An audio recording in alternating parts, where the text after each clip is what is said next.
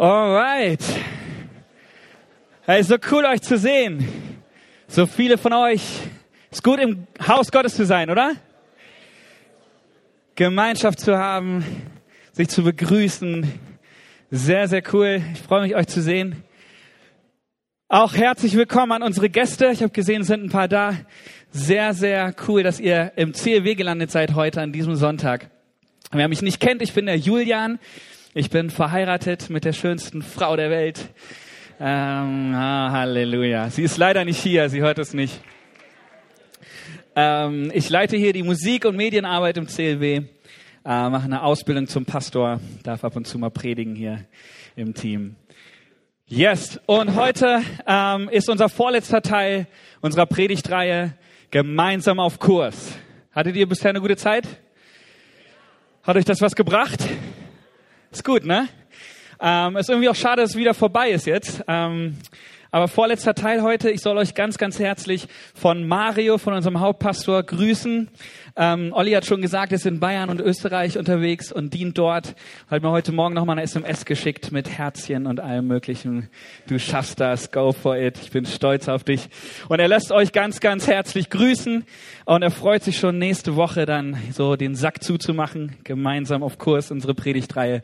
Deswegen auch die coole Deko und so. Also falls du neu bist, wir stehen nicht so auf Raketen normalerweise oder so. Das ist jetzt nur äh, besonders. Ähm, ich schreibe immer meine E-Mails immer mit, mit Hey, ihr Raketen. Das ist mal was anderes als Hallo, ihr Lieben. Cool, ja, gemeinsam auf Kurs. Ähm, es ist mittlerweile Herbst geworden. Ja, so die Zeit der Teetrinker und Kekseesser und äh, Warmduscher beginnt. Ähm, so draußen ist kalt, aber drinnen schön warm, gemütlich. Ähm, Genau, sehr cool. Wir waren gestern auch nochmal bei Aldi einkaufen, da waren schon die ganze ähm, Adventssachen da, die ganze Weihnachtssachen, ähm, haben wir nochmal ein bisschen äh, zugeschlagen. Ist doch eine schöne Zeit auch. Auch eine besondere Zeit, der Herbst. Und ich habe euch eine Geschichte heute mitgebracht, wo uns hoffentlich auch schön warm wird. Seid ihr bereit für Gottes Wort? Vater, wir danken dir für diesen Tag. Wir danken dir, dass du mit uns bist, dass du gerade jetzt hier bist, durch deinen Geist, dass du zu uns sprechen möchtest. Danke, dass du das gebrauchst, was du mir aufs Herz gelegt hast, ähm, um zu den Menschen, zu den Herzen direkt zu sprechen, Herr. Gebrauche du das, sprich du durch mich, Herr. Ähm, bete, dass du meine Worte segnest und selbst gerade jetzt mir Weisheit schenkst. Danke, Herr, dass du uns offene Herzen schenkst und offene Ohren zu hören, was du sagen möchtest. Amen. Heute geht es um eine Geschichte, die wir in Daniel 3 finden, in der Bibel. Die Geschichte spielt um ungefähr 600 vor Christus. Ähm, und wir haben dort den babylonischen König Nebukadnezar, hast vielleicht schon mal gehört den Namen, ähm, der zieht los und erobert das damalige Jerusalem. Ähm, nimmt alle Juden in Gefangenschaft, nimmt die mit in, nach Babylonien ins Exil. Ähm, und dieser König Nebukadnezar befiehlt, dass man ihm die besten jungen Männer der Israeliten raussuchen soll, damit sie ihm am Königspalast helfen und dienen sollen. Und wir lesen mal Daniel 1, Abvers 3. Da heißt es, danach befahl der König seinem höchsten Hofbeamten Aspenas, er solle von den Israeliten junge Männer auswählen, die aus dem Königsgeschlecht oder aus den vornehmen Familien des Landes stammten und sie an den Hof bringen. Er sagte, such nur die Männer aus, an denen man keinen körperlichen Fehler finden kann. Außerdem müssen sie gut aussehen, eine umfangreiche Bildung vorweisen und von schneller Auffassungsgabe sein. Ihr Single Ladies, das klingt nicht schlecht, oder? Nur die jungen Männer, die dies alles erfüllen, sind geeignet für den Dienst am Palast des Königs. Nur die Besten. Dann unterrichte sie in der Sprache und den Schriften der Babylonier. Der König legte auch fest, wie viel sie täglich von der königlichen Tafel zu essen und aus dem königlichen Weinkeller zu trinken bekommen sollten. Nach dreijähriger Ausbildung wollte er einige von ihnen zu seinen Ratgebern machen. Nicht schlecht. Ähm, also in unserer Geschichte heute geht es um drei sehr schöne, schlaue, heiße Männer. Okay, heiß steht da nicht, ich weiß. Aber wenn ich die Bibel übersetzt hätte, würde da wahrscheinlich heiß stehen. Ähm, und die heißen Schadrach, Meshach und Abednego. Wollen wir mal zusammen sagen? Ist ein bisschen schwierig, ich weiß. Schadrach, Meshach und Abednego. Damals äh, waren die Namen anscheinend noch ein bisschen komplizierter. Ähm, das sind aber die babylonischen Namen, die ihnen gegeben wurde in Babylon, in Babylonien. Und eigentlich hießen die Hanania, Misael und Asaja. Das waren ihre hebräischen Namen, okay? Die drei, Shadrach, Meshach und Abednego, waren drei von diesen auserwählten jungen Männern, okay, diese Elite. Ähm, und eigentlich gab es sogar noch einen vierten. Ja, und die wurden gemeinsam gelehrt und trainiert und gefüttert, ähm, um am Hof des Königs zu dienen. Wir lesen von diesem vierten Mann, mit dem sie eng befreundet waren. Wie hieß der? Daniel. Ein paar Bibelkenner sind hier. So, und zu viert haben sie die erste Herausforderung zu meistern. Nämlich sagen sie, sie wollen das Essen des Königs nicht essen. Ist jetzt erstmal komisch. Also für mich klang das ziemlich attraktiv beim ersten Lesen. Äh, warum wollten die das Essen nicht essen? Das Essen war nicht koscher. Wir haben gelernt, es sind Juden gewesen. Sie waren ihrem Gott gegenüber loyal und treu. Sie lebten nach den jüdischen Traditionen und nach denen war es ihnen verboten, gewisse unreine Speisen zu essen. Deswegen machen die vier einen Deal mit dem Aufseher des Königs, der sieht, dass sie fitter und gesünder waren als all die anderen jungen Männer und essen ab dann nur noch Gemüse für drei Jahre, weil es keine andere koschere Nahrung gab. Meine Güte, drei Jahre nur Gemüse. Wer mich kennt, weiß, das äh, wäre unmöglich für mich. Ähm, ich habe in Israel schon mal koscher gegessen, von daher weiß ich, das ist auch lecker, aber äh, so ein bisschen Fleisch ist ab und zu schon ganz nett. Ähm, aber sie machen diesen Deal und sie essen nur Gemüse. Und nach drei Jahren sieht ähm, Nebukadnezar, dass diese vier die besten unter all den jungen Männern waren, die er hat ausbilden lassen. Und ähm, holt sie an seinen Hof, damit sie ihm dienen, okay? Gut, und die Geschichte, die wir jetzt lesen, die findet ungefähr zehn Jahre später statt. Und jetzt brauche ich erstmal drei Freiwillige, drei junge, heiße, schlaue Männer. Ich nehme mal äh, Lukas, willst du mal kommen? Lukas, Lukas, da, gib ihm mal einen Applaus, der traut sich sonst nicht. Äh, wo ist Jean-Luc? Jean-Luc, wo ist Jean-Luc? Oh, Gio, Gio, komm, wo ist Johnny? Johnny, come on, komm, renn, renn mal runter. Okay, komm mal hoch auf der Bühne. Hey Lukas, schön dich zu sehen. Hey. Komm mal hier rüber. Gio und Johnny. Okay, und wir brauchen noch einen vierten. Ähm, und da hätte ich gern den Rainer mal hier vorne. Rainer, wo bist du? Komm mal her. Wir brauchen natürlich noch einen König, Nebukadnezar. Halleluja, statt ein König.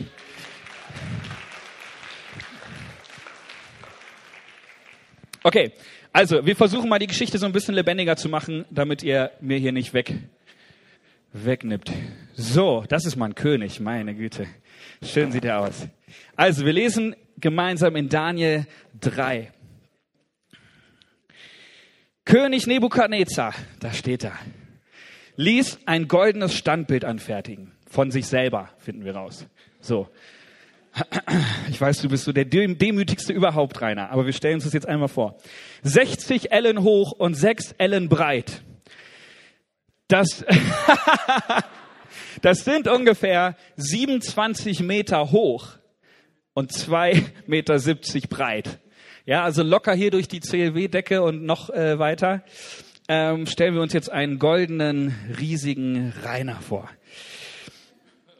und stellte es in der Ebene Dura in der Provinz Babel auf. Dann schickte er Boten zu den Fürsten, Präfekten, Statthaltern, Ratgebern, Beratern, Richtern, Magistraten und allen anderen Beamten der Provinzen mit dem Befehl, dass alle an der Einweihungszeremonie des Standbildes teilnehmen sollten. Ja, die gesamte High Society. Ähm, alle, die aufgefordert worden waren, versammelten sich, um an der Einweihung des Standbildes, das Nebukadnezar hatte herstellen lassen, teilzunehmen. Als sie alle vor der von Nebukadnezar errichteten Statue standen, verkündete ein Herold mit kräftiger Stimme.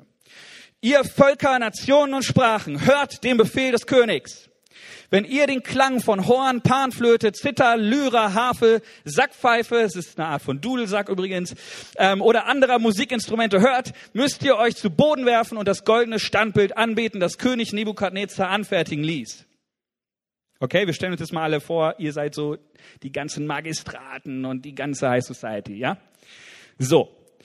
Wer sich aber nicht zu Boden wirft, um die Statue anzubeten, wird sofort in einen glühenden Ofen geworfen.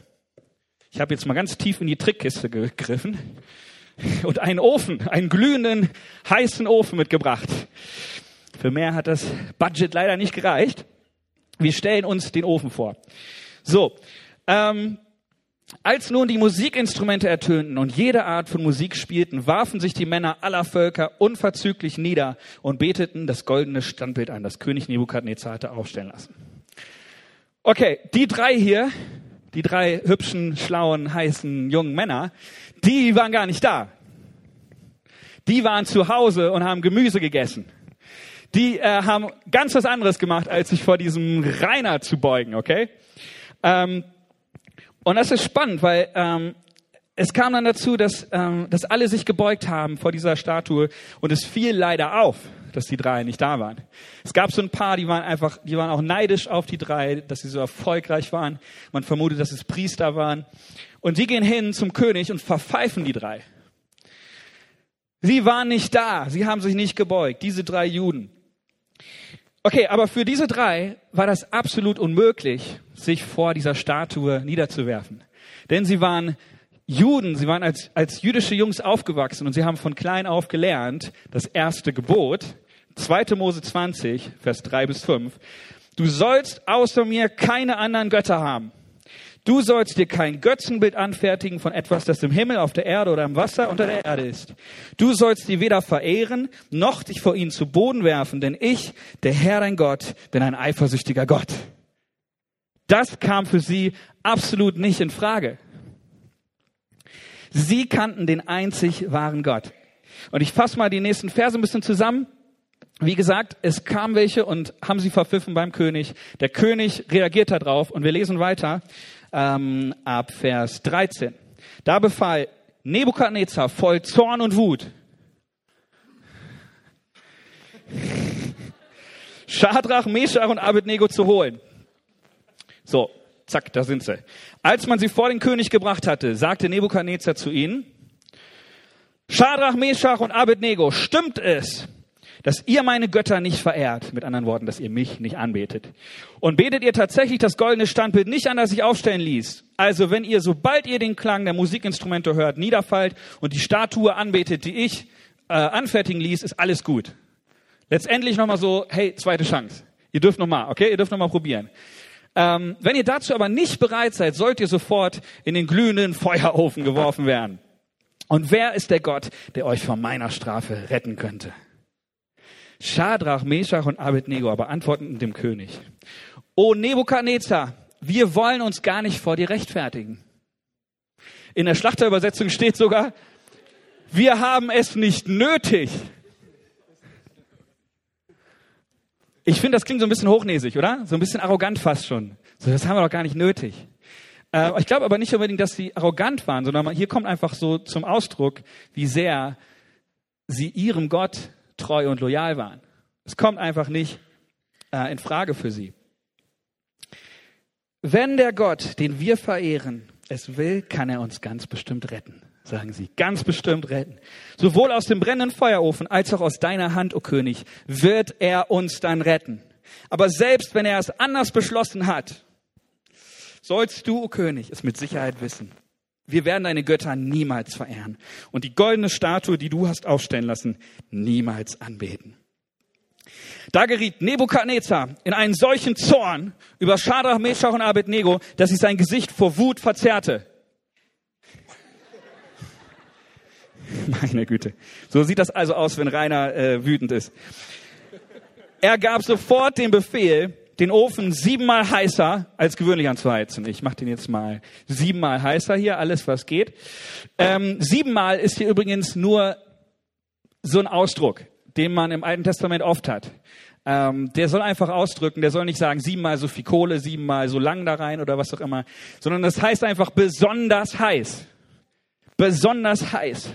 Und wir spüren so richtig den Wut und äh, die Wut und den Zorn, die die ähm, die hier rüberkommen. Ähm, Moment, wo war ich? In den Ofen geworfen werden. Mhm, anzuheizen. Dann beauftragte er einige der kräftigsten Männer seines Heeres. Da brauchen wir auch noch mal ein paar kräftige Männer, mal drei. Hier James, Daniel und Jimmy. Kommt mal kurz. Zack, zack. Ja, ja, ja, die kräftigen Männer, die kräftigsten Männer seines Heeres. Also, Nebukadnezar, Nebukadnezar befahl, Schadrach, und Meshach, Schadrach, Meshach und Abednego zu fesseln. Einmal fesseln, hinten. und in den glühenden Ofen zu werfen. Okay, Moment, Moment. Wir gehen jetzt, wir stellen uns mal vor, hier oben ist der Ofen. Wir gehen mal so langsam zum Ofen. Lukas, lass dich fesseln, meine Güte. So, Moment.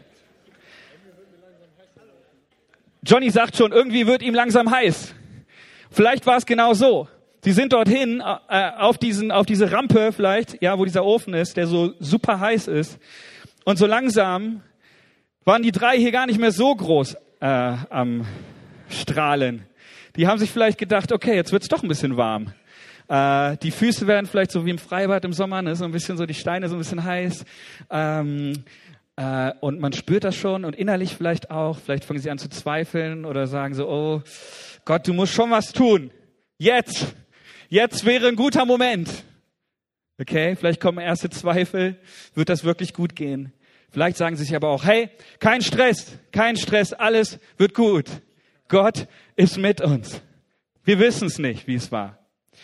Aber wir lesen, so wurden diese Männer mitsamt ihrer Unterbekleidung, ihrem Obergewand und ihrer Kopfbedeckung, haben wir sogar, gefesselt und in den Ofen geworfen, in den das Feuer brannte. Weil aber der Befehl des Königs so streng war und deshalb der Ofen übermäßig angeheizt worden war, wurden die Soldaten, die die drei Männer in den Ofen geworfen hatten, allein durch die Flammen, die aus der Ofentour herauszüngelten, getötet. Bam.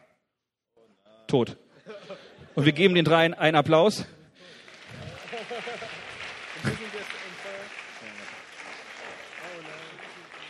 Okay, die drei Männer aber, Shadrach, Meshach und Abednego, fielen gefesselt, wie sie waren, in die Flammen des Feuerofens. Dürft euch hier mal in den Ofen setzen. Plötzlich sprang Nebukadnezar erschrocken auf und guckte und fragte seine Ratgeber, haben wir nicht eben drei Männer gefesselt ins Feuer werfen lassen? Ja, natürlich, o König, antworteten sie.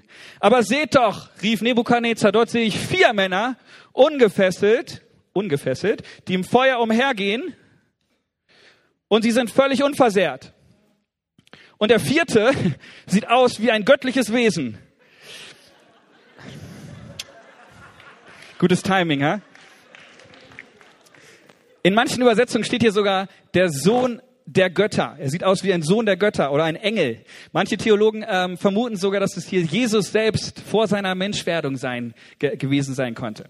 Ist auch egal. In irgendeiner Form war Gott mit diesen dreien.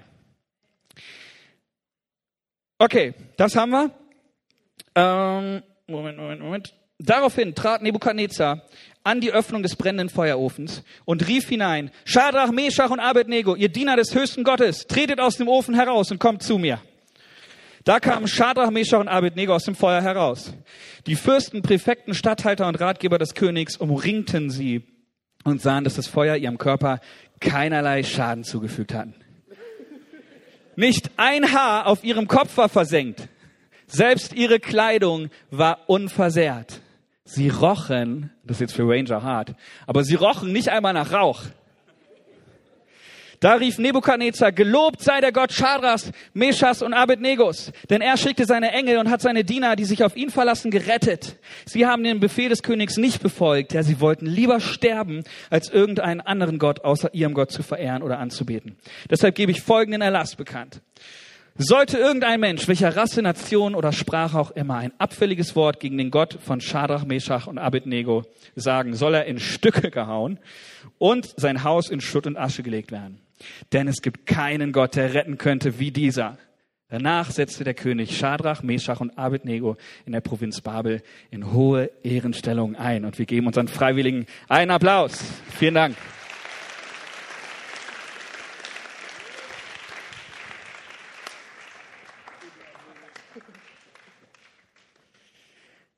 Yes, was für eine krasse Geschichte, oder?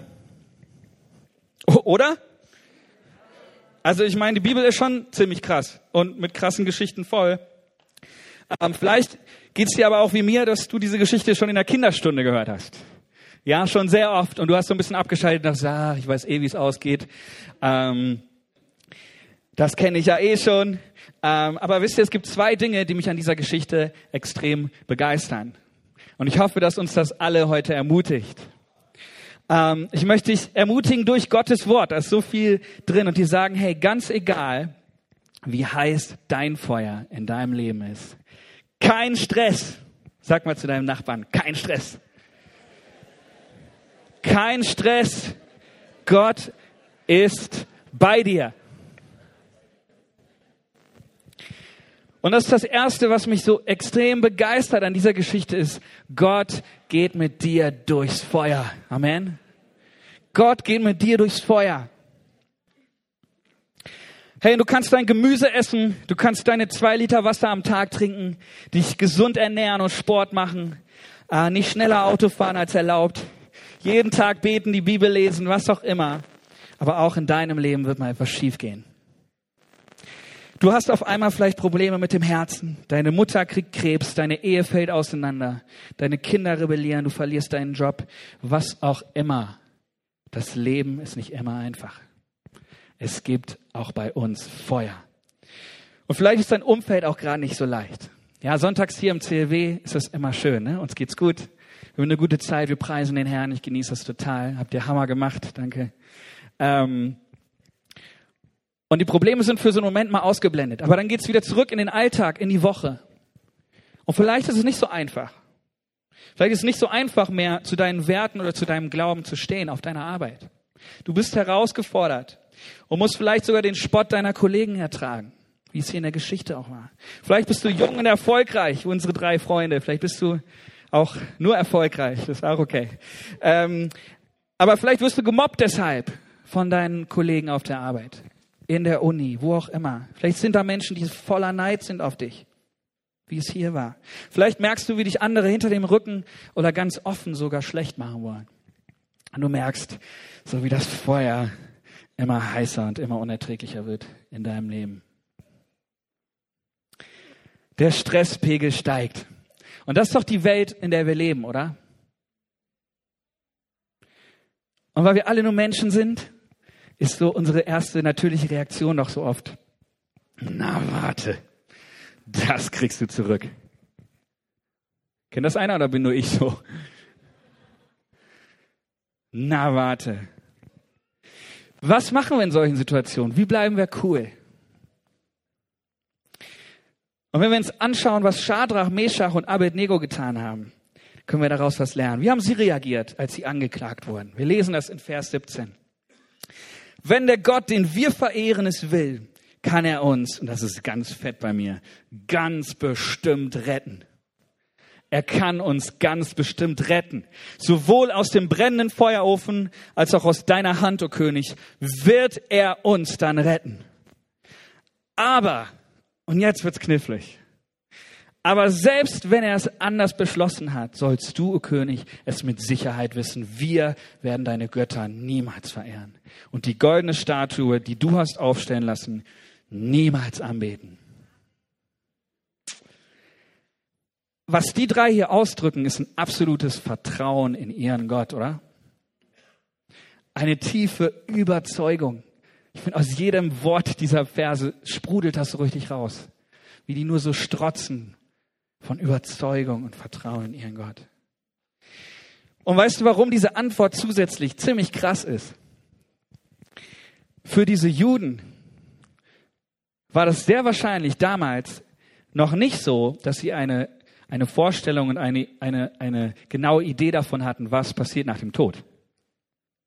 Die hatten nicht diese Gewissheit, dass wenn sie im Feuer sterben, dann kommen die direkt in den Himmel, sind mit Gott und all ihren geliebten Menschen, die sie vielleicht im Krieg in Jerusalem verloren haben. Sie hatten noch nicht dieses Privileg, wie wir Christen heute, zu wissen, dass Jesus für uns Mensch geworden ist, am Kreuz für unsere Sünden gestorben ist, auferstanden ist und wir jetzt frei sind. Durch ihn ewig leben werden, wenn wir sterben und in den Himmel kommen. Wir haben heute eine ganz andere Sicht. Also kann Ihre Antwort nicht durch Ihre Hoffnung auf eine rosige Zukunft nach dem Tod gekommen sein. So nach dem Motto, ach, wir sind da eh gleich beim Herrn. Ich glaube, ihre Antwort war einfach voller Vertrauen in ihren Gott. Egal, was kommen wird. Und das sehen wir bei vielen anderen Helden in der Bibel. Einer davon ist Abraham. Abraham ist für mich so ein Held, der auch niemals an Gottes Zusagen gezweifelt hat. Der war absolut überzeugt davon, dass Gott hält, was er verspricht.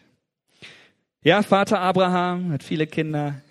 Wir wissen, äh, ihm wurde es versprochen, ganz viele Nachkommen zu haben. Seine Frau und er waren schon ziemlich alt. Und wie das so ein bisschen ist, so mit der Zeit, zweifelt man dann vielleicht doch, wird das alles nicht unbedingt einfacher. Und dann heißt es aber in Römer 4, Vers 20, Abraham zweifelte nicht und vertraute auf die Zusage Gottes.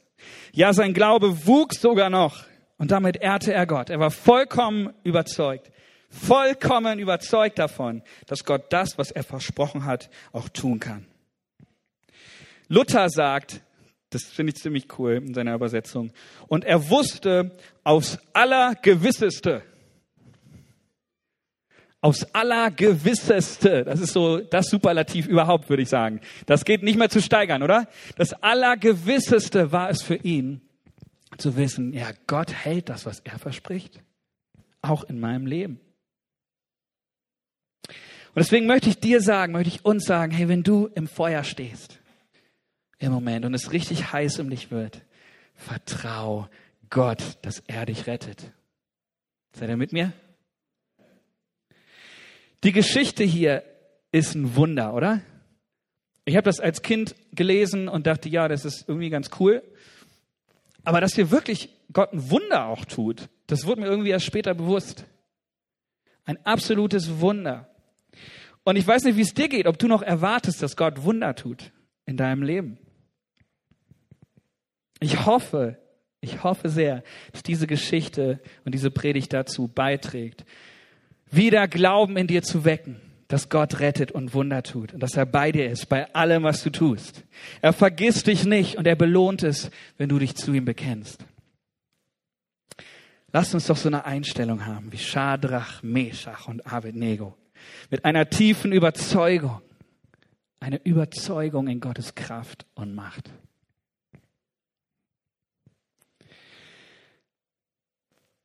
Und jetzt wird's tricky. Was ist, wenn Gott nicht eingreift? Was ist, wenn Gott nichts tut? Und das sind diese Fragezeichen, die wir, glaube ich, alle haben, selbst als Christen. Wir glauben, ja, Gott ist gut und Gott ist für mich und so weiter. Aber tut er immer genau das, was ich mir wünsche, was, worum ich bete? Nein. Ich habe das in meinem Leben erlebt, dass es leider nicht so ist. Und hier kommen wir an so einen Punkt, wo wir, wo glaube ich viele von uns dran zu knabbern haben. Und auch das kommt in unserer Geschichte zum Ausdruck. Sie sagen die drei, aber selbst wenn er es anders beschlossen hat, sollst du, o König, es mit Sicherheit wissen. Wir werden deine Götter niemals verehren und niemals die goldene Statue anbeten. Vielleicht hast du mit Krankheit zu kämpfen, schon lange. Und du glaubst, Gott wird mich heilen. Amen dazu. Ich glaube auch, Gott wird dich heilen und will dich heilen. Aber sag doch auch für dich, auch wenn Gott mich nicht heilt, halt dich an ihm fest und gib nicht auf. Gott wird mir einen tollen Ehepartner schenken. Ich hoffe es so für dich. Aber auch wenn Gott es nicht tut, und übrigens, du kannst auch selber was dafür tun, ähm, auch wenn Gott das nicht tut, halte ich an ihm fest und gebe nicht auf. Gott wird mir einen besseren Job schenken. Aber auch wenn Gott es nicht tut, halte ich an ihm fest und zweifle nicht. Was für eine Einstellung der völligen Überzeugung, des völligen Vertrauens. Das wünsche ich mir so für mein Leben, das wünsche ich mir für uns alle. Aber auch für unsere drei Freunde, ja, erstmal große Töne spucken, könnte man sagen. War es erstmal so, dass Gott etwas auf sich warten ließ, oder? Sie haben sich dieser Herausforderung gestellt. Die waren voller Überzeugung, dass Gott sie retten würde. Und dann wurde es nur noch schlimmer. Kennt ihr das? Vielleicht erlebst du das auch gerade. Du stellst dich auf Gottes Zusagen für dein Leben und bist so richtig in der Hitze des Lebens. Und es wird nur noch heißer. Du stehst vielleicht einem Feuer entgegen, wie du das bisher noch nie in deinem Leben hattest. Und es geht einfach nicht weg. Ich möchte dir sagen, möchte uns sagen, lasst uns nicht aufgeben. Jesaja 43, Vers 1 und 2 sagt, aber jetzt sagt der Herr, der euch geschaffen hat, ihr Nachkommen Jakobs, der euch zu seinem Volk gemacht hat. Hab keine Angst, Israel, denn ich habe dich erlöst. Ich habe dich bei deinem Namen gerufen, du gehörst zu mir. Und jetzt kommst, wenn du durch tiefes Wasser oder reißende Ströme gehen musst, ich bin bei dir. Du wirst nicht ertrinken. Und wenn du ins Feuer gerätst, bleibst du unversehrt. Keine Flamme wird dich verbrennen. Gott ist mit dir im Feuer. Gott ist mit dir im Feuer und er belohnt dein Vertrauen in ihn. Und wir lesen in der Geschichte, dass Gott bei ihnen im Feuer war. Ja? Immanuel. Gott ist mit uns. Er rettet Shadrach, Meshach und Abednego, aber er rettet sie im Feuer.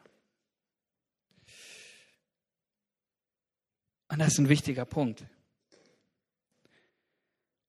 Und das ist auch was, was ich immer wieder in meinem Leben festgestellt habe. Schon so oft erlebt habe, dass Gott leider nicht immer das Feuer einfach wegnimmt. Hätte er ja auch machen können, oder?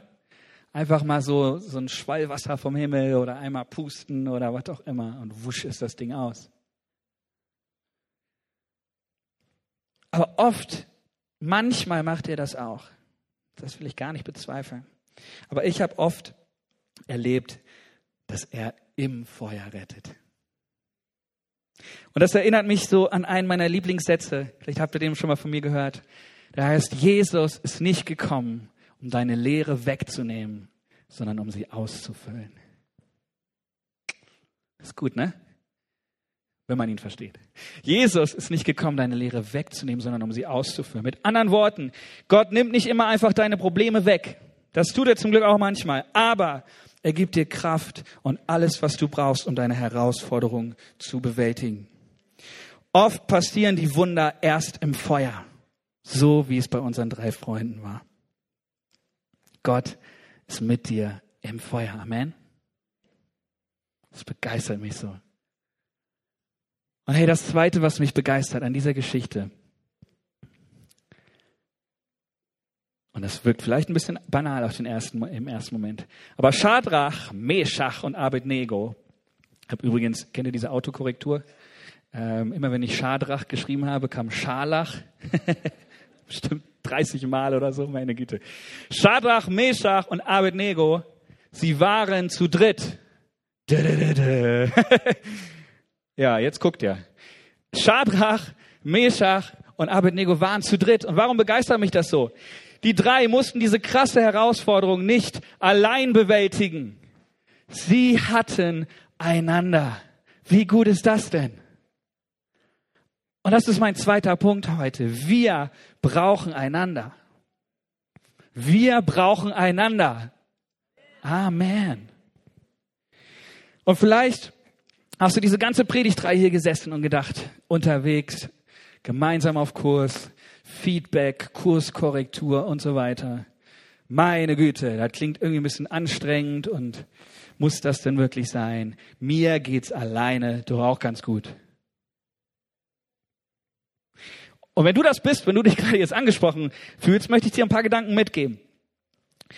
Ähm, was hat das für Vorteile, wenn man nicht alleine ist, wenn man gemeinsam unterwegs ist? Hast du schon mal versucht, dich selber anzufeuern? Go, Julian, go. Ich schaffe das. Das kann mal funktionieren, oder? Kann mal auch ganz nett sein. Aber was für einen Unterschied macht das, wenn auf einmal jemand anders zu dir sagt, Go, Julian, du schaffst das. Komm, Gio, du schaffst das. Komm, Eva. Hey, cool, dass du da bist. Du schaffst das. Das macht doch was mit einem, oder?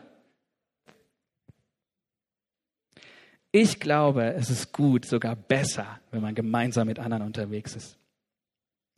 Wir wissen alle, wie viel das ausmacht, wenn wir andere Menschen in unserem Leben haben, die uns etwas zutrauen, die uns ermutigen und das Beste in uns sehen. Ich bin so dankbar dafür, Freunde zu haben. Ähm, und wenn ich predige, ist das immer so, die feuern mich an. Da kriege ich E-Mails am Samstagabend, hey, you rock und gib alles und du schaffst das, ich glaube an dich. Und äh, dann sitzen die hier in der ersten Reihe und, und klopfen dir auf die Schulter und du kriegst SMS und, und Mario schreibt mir Herzchen. ich bin stolz auf dich. Da musste ich mich auch erst ein bisschen dran gewöhnen, an diese Liebessprache von Mario. Ähm, aber es ist so eine es ist so eine Ermutigung, das zu haben. Freunde zu haben, die dich anfeuern. Und ich glaube, das brauchen wir alle. Wir brauchen Ermutigung. Und jetzt kommt's. Wie entsteht denn Ermutigung? Durch Ermutigen. Und ich habe vor einiger Zeit mal mir einfach ganz bewusst ähm, die Frage gestellt, Julian, was für ein Mensch willst du sein? Und ich habe mich bewusst entschieden, und das ist eine Herausforderung, ich weiß. Aber wenn du dich entscheidest dafür, macht es auch vieles einfacher. Ich habe mich entschieden, sei ein Ermutiger. Sei ein Ermutiger in allem, was du tust. Und das ist manchmal gar nicht so leicht, ich weiß. Aber sei doch ein Ermutiger. Wir haben in dieser Predigtreihe in letzter, letzter Zeit viel davon gehört, wie wir uns gegenseitig helfen können, unseren Kurs immer wieder anpassen können, uns Feedback geben können, ja, wie wir auf Kurs bleiben und wiederkommen und so weiter. Aber wisst ihr, was ich auch glaube? Das ist alles total wichtig. Aber ich glaube, wir brauchen auch Menschen, die uns einfach nur anfeuern, die sagen, komm, du schaffst das. Das ist der richtige Weg. Bleib auf diesem Kurs. Ich ermutige dich. Mit allem, was ich kann. Das ist so wichtig. Johann Wolfgang von Goethe hat mal gesagt, wer die Menschen behandelt, wie sie sind, macht sie schlechter. Wer die Menschen aber behandelt, wie sie sein könnten, macht sie besser. Ist das cool? Das muss uns Goethe jetzt hier sowas beibringen. Meine Güte. Es macht so einen Unterschied, wenn du das Potenzial in Menschen siehst und diese, diesen Blick hast auf deine Mitmenschen, wie Gott sie hat. Das Potenzial sieht, den Mensch, den er sein könnte, der er sein könnte. Und du ermutigst ihn, mit allem dieser Mensch zu werden. Wir sind leider so gut darin, uns gegenseitig mit Worten runterzumachen und runterzudrücken. Und das musst du besser machen und anders machen. Aber lasst uns doch unsere Worte gebrauchen, um einander anzufeuern, einander zu ermutigen, bis uns nichts Ermutigendes mehr einfällt, weil wir schon so viel ermutigt haben. Matthäus 7, Vers 12, alle Royal Ranger sollten es kennen. Die goldene Regel. Behandelt die Menschen so, wie ihr selbst von ihnen behandelt werden wollt. Sagt Jesus selbst zu uns. Hammer. Mich hat das so begeistert, auf der äh, Herbstfreizeit dabei zu sein. Wer war alles da? Da oben wahrscheinlich ein paar. Yes, es war so eine coole Zeit. Wir, vielen, vielen Dank nochmal für eure Gebete, eure Unterstützung. Es war ein Hammer, Hammer, Hammer Wochenende. Wir hatten richtig coole Zeit, eine richtig coole Zeit.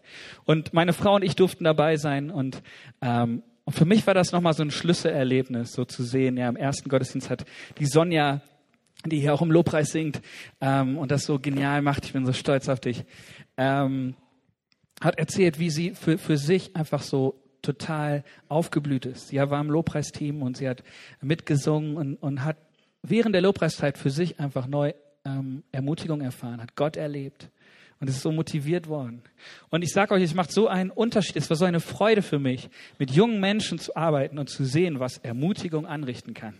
Im positiven Sinn. Auf einmal explodieren die. Ja, du nimmst die rein, du, du, ähm, du gibst ihnen auch die Chance, ähm, mal was Neues zu machen. Und du ermutigst und feuerst sie an und du siehst innerhalb von so kurzer Zeit, wie die sich, wie die einfach aus sich rauskommen, wie sie aufblühen und immer mehr der Mensch werden, der Gott möchte, dass sie werden. Das ist so wichtig. Das ist so, so cool. Wir hatten so eine gute Zeit ähm, und waren so stolz auf unsere Teenies. Also komm das nächste Mal mit, äh, wenn du kannst, als Mitarbeiter oder mach es, mach es den, den, den Kids irgendwie möglich, dass sie hinkommen, weil es ist so eine wichtige Zeit. Mario, habe ich schon gesagt, ist für mich auch so ein echtes Vorbild, der Ermutigung lebt. Der, der, keine Ahnung, ja, wie gesagt, diese Liebessprache musste ich für mich neu erstmal annehmen. Aber er sagt doch immer, du bist der aller Ach, das kennt schon ein paar gar nicht mehr, oder? Du bist der Allerbeste, sagt er immer. Und er versucht auch, uns so anzusprechen mit diesem, das Beste kommt noch. Du hast alles in dir, Gott. Du bist Gottes Kind. Und er möchte, dass du aufblühst. Er ist so ermutigend, das ist so cool, so von ihm zu lernen. Ähm, und ich weiß doch, dass er das auch braucht. Wir waren auf der letzten Bundeskonferenz zusammen als Team und er hat seinen Vortrag ähm, mit Muslimen im Gespräch äh, gehabt und wir haben einfach noch mal kurz, obwohl wir hinten im gleichen Raum saßen, haben wir ihm geschrieben, SMS mit Herzchen und Küsschen und hast du nicht gesehen. Ähm, und er war so total, ah, Dankeschön. Und er hat sich so gefreut, dass wir Anteil nehmen, dass wir ihn anfeuern. Auch Mario, auch wir Leiter brauchen das, ihr Lieben. Es ist so, so wichtig. Jeder von uns braucht Ermutigung. Es verändert so viel. Wir brauchen einander. Wir Menschen sind für Gemeinschaft geschaffen. Es ist nicht gut, dass der Mensch allein sei. Und ich glaube, das geht auch geistlich. Auf Dauer ist das nicht gesund, alleine unterwegs zu sein. Du brauchst die Gemeinschaft mit anderen, brauchst den Austausch, du brauchst die Unterstützung von anderen. Und wisst ihr, als Lobpreisteam haben wir das zum Beispiel auch ähm, neu entdeckt, diesen Wert von Gemeinschaft. Wir haben drei Werte und einer davon ist Gemeinschaft. Wir haben angefangen, uns damals äh, um jeden Monat zu treffen. Einmal im Monat, abends einfach unter der Woche sind wir zusammengekommen. Auf einmal haben Leute da entdeckt, oh, der ist ja auch im Lobpreisteam. Interessant. Was machst denn du so? Und auf einmal lernte man sich kennen. Und ich sage euch, die Atmosphäre hat sich extrem verändert total verändert von einem, wir dienen sonntags und arbeiten für das Reich Gottes so zusammen irgendwie, zu, hey, wir sind wirklich ein Team. Wir nennen das Ding jetzt Team Night seit einiger Zeit. Und die, die anderen Gottesdienstbereiche kommen dazu. Und es ist so ein Segen zu sehen, was passiert, wenn wir gemeinsam unterwegs sind.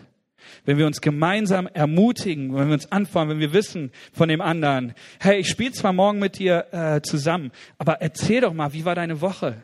Was geht gerade bei dir? Hast du eine Prüfung gehabt oder was? Da war doch was. Ich habe an dich gedacht. Das macht so viel aus. Das hat uns als Lobpreisteam so weitergeholfen. Gemeinschaft ist so wichtig. Und ich wünsche mir, dass, es nicht nur in den, in, den, in den Diensten so ist, sondern auch so für uns als CLW-Familie. Dass wir so eine Atmosphäre, dass wir eine, eine Kultur haben der Ermutigung. Ich sage euch, das verändert alles. Schadrach, Meshach und Abednego, sie waren zu dritt. Sie mussten gemeinsam durchs Feuer gehen. Und sie konnten sich gegenseitig ermutigen. Vielleicht oder wahrscheinlich ganz bestimmt hatten sie auch ihre schwachen Momente. Von denen lesen wir nichts in der Geschichte. Aber ich kann mir das gut vorstellen, dass sie ähm, zu Hause waren, als alle diese goldene Statue angebetet haben und sie haben vielleicht zusammen gebetet zu ihrem Gott gesagt, oh Gott, wir brauchen dich. Und dann, als es Richtung Ofen ging, vielleicht kamen die ein oder anderen Zweifel. Aber sie hatten einander. Sie haben sich gegenseitig erinnert. Unser Gott ist bei uns. Kein Stress. Alles wird gut. Gott ist mit uns und er wird uns retten. Und das ist so wichtig, dass wir uns gegenseitig an Dinge erinnern. Das ist auch ein Teil von Ermutigung. Denn wir Menschen sind leider sehr vergesslich. Geht mir zumindest so. Ich muss manche Sachen so oft hören, bis ich es gecheckt habe. Und vor allem, bis das von hier oben bis hier unten fällt. Wir brauchen immer und immer wieder diese Erinnerung daran, wie sehr Gott uns liebt, wie gut er ist, wie gut sein Plan für unser Leben ist. Und da können wir uns einfach gegenseitig dienen. Ist das nicht cool? So wie wir gemeinsam Lieder singen für unseren Gott und uns auch dadurch erinnern, wie gut Gott eigentlich ist, was er alles für uns getan hat. Das ist auch so ein wichtiges Element von Lobpreis, dass wir uns erinnern, wieder neu uns das vor Augen geführt wird. Das ist unser Gott. Das ist Liebe, das ist Treue, Hoffnung, Freude, Friede, alles, was wir gesungen haben. Wir brauchen diese Erinnerung immer wieder. Und ich hoffe, du hast Menschen wie Schadrach, Meshach oder Abednego in deinem Leben. Ich hoffe, du hast auch so Freunde, die du nachts anrufen kannst, wenn es mal brennt. Wo du um elf vor der Tür stehen kannst und sagen kannst, ey, ich muss mal quatschen, ich muss einfach mal ein paar Sachen loswerden bei dir. Und dein Freund guckt dich nicht komisch an, sondern setzt sich mit dir aufs Sofa und trinkt ein Bier mit dir und ihr kommt ins Gespräch. Freunde, mit denen du beten kannst, wenn du nicht mehr weiter weißt. Freunde, die dich ermutigen, dran zu bleiben. Freunde, die dir helfen, auf Kurs zu bleiben. Freunde, die dir sagen, kein Stress, Mann, kein Stress. Du schaffst das. Wir sind für dich da. Vielleicht hast du diesen Wunsch, so Freundschaften zu haben, so Beziehungen zu haben in deinem Leben. Und ich möchte dir sagen, wie du anfangen kannst, selber das zu prägen mit deinen Freunden. Und ich glaube, der Schlüssel dazu ist bei dir. Deswegen möchte ich uns ermutigen, bezieh deine Freunde in dein Leben ein. Wenn wir alle nur so durchs Leben laufen, und wir Männer machen das auch ganz gerne, wir sind so Einzelkämpfer, ja, wir sagen immer, ja, wir brauchen kein, keine Seelsorge, wir brauchen keine Freunde. Nein, Freunde brauchen wir schon. Aber wir brauchen äh, nicht so dieses ganze Gelaber und so. Äh, ich schaffe das alleine, ja. Manche Männer äh, wissen vielleicht, wovon ich rede. Ähm, aber auch wir brauchen das total, diesen Austausch. Und es fängt damit an, dass wir unsere Freunde oder Menschen überhaupt in unser Leben mit, ein, mit reingucken lassen. Wenn du nicht weißt, was beim anderen gerade abgeht, wie sollst du dann für ihn da sein? Wie kannst du erwarten, dass andere für dich da sind, wenn du ihnen nicht sagst, was bei dir das Problem ist? Wie kannst du Erfolge in deinem Leben mit anderen feiern, wenn du das gar nicht weitergibst, wenn du ihnen gar nicht sagst, hey, ich habe gerade eine Eins in Mathe oder was auch immer. Es fängt bei uns selber an. Bezieh deine Freunde in dein Leben ein. Ich war neulich ähm, in Bayern, in, im schönen Regensburg, wo man Servus und Grüß Gott sagt und so. Ähm, und durfte dort dienen. Und das hat mich total berührt. Ich war da ähm, zu Gast dann an, am, am Samstagabend bei meinen Gastgebern und so gegen 10 Uhr abends oder so, wo eigentlich kein Deutscher mehr die Tür aufmacht, klingelte es. Ähm, und da standen dann Freunde aus der Gemeinde, ähm, aus der Jugendgruppe dort vor der Tür. Ganz unangekündigt haben wir einfach gesagt, hey, unsere Freundin hier ist krank. Können wir gemeinsam für sie beten? Das hat mich so bewegt. Das, das war für die so selbstverständlich. Wir gehen jetzt dahin. Wir brauchen die. Wir brauchen einander. Wir, wir, wir, wir glauben, dass Gott was tun kann, wenn wir gemeinsam beten. Und jetzt gehen wir dahin und wir beten und wir haben gemeinsam gebetet wie die Weltmeister. Das war so cool diese Einheit, diese Gemeinschaft und auch diese Offenheit zu sehen, anderen Menschen so auch das zuzutrauen, dass sie mit hineinkommen in dein Leben. Meine Frau begeistert mich da auch. Ähm, die trifft sich regelmäßig, regelmäßig mit, mit zwei ihrer besten Freundinnen. Die nennen das Sisterhood. Sisterhood. Ähm, und die treffen sich regelmäßig bei sich zu Hause, die essen zusammen, die tauschen sich intensiv aus beten füreinander, machen Lobpreis zusammen, äh, lesen die Bibel. Aber was sie auch machen, ist, sie tauschen sich wirklich von Herz zu Herz aus. Und sie wissen ganz genau von dem anderen, wo steht er gerade? Was für eine Prüfung hat er nächste Woche? Und die schreiben sich SMS und rufen sich an, hey, wie war's? Ich weiß, es sind Frauen und bei Frauen sagt man immer, ja, die machen das eh viel mehr als wir Männer. Aber das begeistert mich total, das zu sehen, was für eine, ein, ein Zusammenhalt da ist. Und ich glaube, ähm, beobachten zu können, dass ihre Freundschaft durch diese Zeit einfach so viel intensiver geworden ist.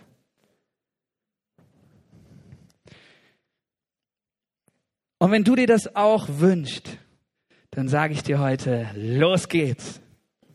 Los geht's. Frag doch einfach mal deine Freunde und trefft euch. Wie gesagt, ich glaube, uns Männern fällt das manchmal schwerer, warum auch immer. Ähm, aber auch wir können das schaffen, uns intensiv auszutauschen, oder? Krieg mal so ein ganz tiefes Amen. Amen. Meine Stimme ist vom Singen schon durch.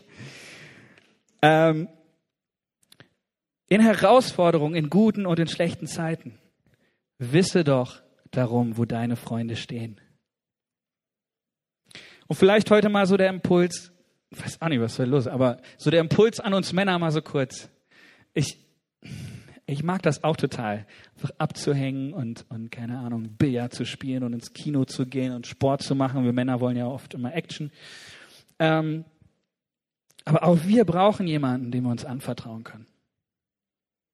Wo wir mal was tiefer gehen können, was uns beschäftigt, was uns herausfordert im Moment.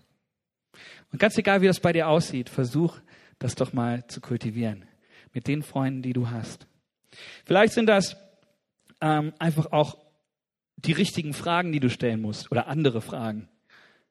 Vielleicht ist es einfach mal Zeit. Vielleicht hast du schon Freundschaft, die sind ganz lange äh, irgendwie so am Laufen und ihr seht euch, ihr habt eine gute Zeit, ist total cool. Aber vielleicht stellst du einfach mal eine Frage, die alle so äh, voll überrascht. Was auch immer das ist, find da deinen eigenen Weg. Ja, vielleicht, hey, was hat dich glücklich gemacht in der letzten Woche? Oder was hat dich so richtig traurig gemacht? Was auch immer. Ähm, soll ja nicht so uncool sein ne, für uns Männer. Aber, ähm, aber find da deinen Weg. Find da deinen Weg, dich auch wirklich von Herz zu Herz auszutauschen.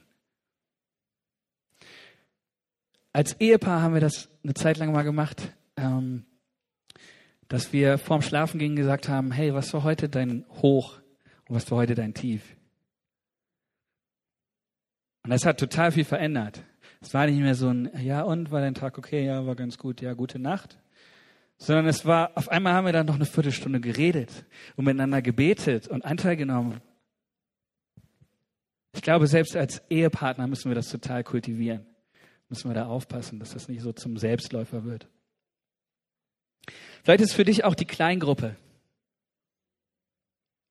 Kleingruppen sind so cool.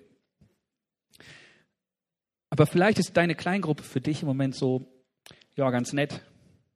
Aber Kleingruppen können richtig Hammer sein. Richtig Hammer sein. Und zwar, wenn du dort in einer Kleingruppe deine Freundschaften hast. Wenn du Freundschaften baust, wenn du die richtigen Fragen stellst, wenn du dich investierst in deine Kleingruppe. Nutz doch deine Kleingruppenkontakte vielleicht, um Freundschaften zu bauen. Wie auch immer, ich möchte dich ermutigen, sei kein Einzelkämpfer. Öffne dein Herz dafür, dass andere Menschen Anteil nehmen können an deinem Leben. Und wie gesagt, sei ein Ermutiger. Ich wünsche mir das so sehr, auch für uns als CLW-Familie, dass wir voller Ermutigung füreinander sind. Bevor wir ein schlechtes Wort über den anderen sagen, lasst uns ganz genau ähm, nachdenken, was wir da tun. Lasst uns lieber voll übersprudeln, voller Ermutigung, voller Dankbarkeit, voll, ich feuer dich an. Ich weiß, was in dir steckt. Und ich will sehen, dass es rauskommt. Lass uns als Gemeinde das leben, uns das wieder neu vornehmen. Wenn Gäste, hier Gäste, herzlich willkommen im CLW. Ähm, lass, uns, lass uns das so leben, dass Gäste hier reinkommen und einfach herzlich willkommen sind, aber auch diese Kultur der Ermutigung einfach spüren können, an der Liebe untereinander. Sollt ihr sie erkennen. Es ist mir so wichtig, Ermutiger zu sein. Ihr Lieben, Gott geht mit dir durchs Feuer. Und wir brauchen einander. Lass uns mal gemeinsam aufstehen und beten.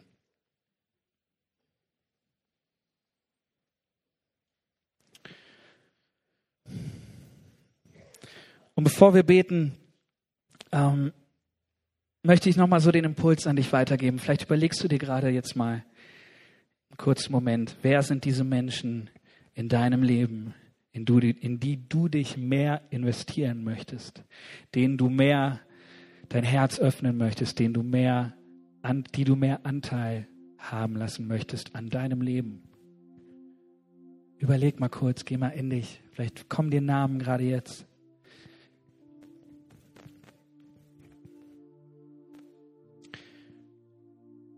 Und dann möchte ich dich ermutigen, mach das fest für dich. Entscheide dich einfach gerade jetzt. Nächste Woche will ich den und den und den einfach mal anrufen, will ihm schreiben, will ihn ermutigen, will ihn fragen, ob wir uns treffen können. Und ich möchte ihm etwas erzählen von mir, das er noch nicht weiß. Ich möchte ihn hineingucken lassen in mein Leben, in mein Herz.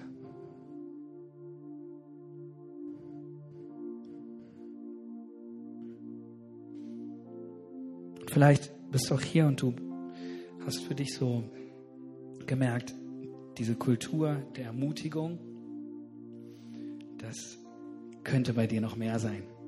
Vielleicht hat der Heilige Geist zu dir gesprochen. Und dann möchte ich dich auch herausfordern, triff einfach eine Entscheidung und sag Gott das. Ja Gott, ich möchte wieder neu auf meine Worte achten. Ich möchte ermutiger sein. Ich möchte für andere da sein. Ich möchte Worte des Lebens sprechen. Entscheide dich, ein Ermutiger zu sein. Und während wir so vor Gott stehen, möchte ich noch eine Sache tun. Und ich möchte dich fragen, wenn du hier bist und du hast noch keine Beziehung zu diesem Gott. Du bist vielleicht als Gast hier oder ähm, wie auch immer, aber du bist hier und du merkst, ich kenne diesen Gott eigentlich noch gar nicht richtig. Ich habe noch keine persönliche Beziehung mit diesem Jesus. Dann möchte ich dir heute ein Angebot machen. Du kannst es einfach annehmen. Jesus Christus ist für dich gestorben. Er ist für dich auf diese Welt gekommen als Gottes Sohn. Hat sein Leben gegeben, damit du leben kannst. Er hat all deine Schuld mit ans Kreuz genommen ist für dich gestorben und wieder auferstanden, damit du in Freiheit leben kannst. Und alles, was du tun musst, ist dieses Geschenk annehmen. Wenn du hier bist, gerade jetzt, und du merkst, dein Herz schlägt schneller und du möchtest dieses Geschenk annehmen, du möchtest diese Entscheidung einfach treffen. Sagen, ja Gott, komm in mein Leben. Ich brauche dich. Ich brauche deine Vergebung. Ich brauche deine Gnade. Ich möchte umkehren von dem Leben, was ich gelebt habe bisher. Ich brauche dich in meinem Leben. Wenn du das bist, dann gib mir aber ein ganz kurzes Zeichen. Gib mal ganz kurz deine Hand, damit ich das sehe. Ist da jemand?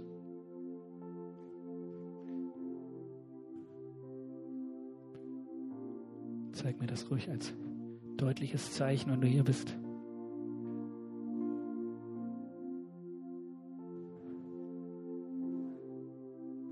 Ich hoffe, ich übersehe keine Hand die ich nicht gesehen habe, dann wink mir noch mal zu.